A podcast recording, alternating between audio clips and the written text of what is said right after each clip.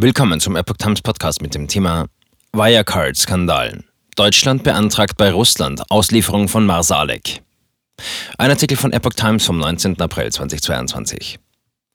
Die deutsche Justiz hat im Fall des mutmaßlichen Wirecard-Betrügers Jan Marsalek ein Rechtshilfeersuchen an die russische Regierung gestellt, um dessen Auslieferung zu erreichen.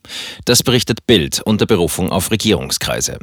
Noch vor Ostern schickte demnach die Staatsanwaltschaft München, zuständig für die Strafverfolgung der Milliardenbetrüger der Skandalbank, an den Kreml ein sogenanntes Inhaftnahmeersuchen ab. Darin verlangen die Ermittler von der russischen Justiz den seit zwei Jahren als Most Wanted vom BKA weltweit gesuchten Finanzbetrüger aus seinem mutmaßlichen FSB-Versteck in Moskau zu holen, in Haft zu nehmen und an Deutschland auszuliefern. Denn Marsalek soll in München vor Gericht gestellt werden. Das Ersuchen enthält den angeblichen genaueren Fluchtort Marsalex aus dem Januar 2021 mit dem entsprechenden Koordinaten.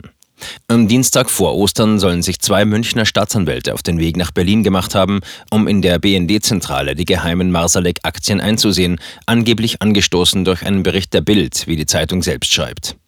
In den Akten befinden sich laut Bild ein BND-Bericht aus Moskau und ein Dokument, das beweist, dass der BND das Bundeskanzleramt vollständig über den Fluchtort des Betrügers informiert hatte. Auch das Angebot der Russen, dass Deutschland Marsalek verhören darf, befindet sich in den Akten. Die Ermittler in München, die Marsalek dringend finden wollten, erfuhren davon aber nicht. Dabei soll es nach Bild Informationen sogar ein sicherheitspolitischer Berater Putins gewesen sein, vor dem BND-Residenten in Moskau das Verhör Marsaleks angeboten hatte.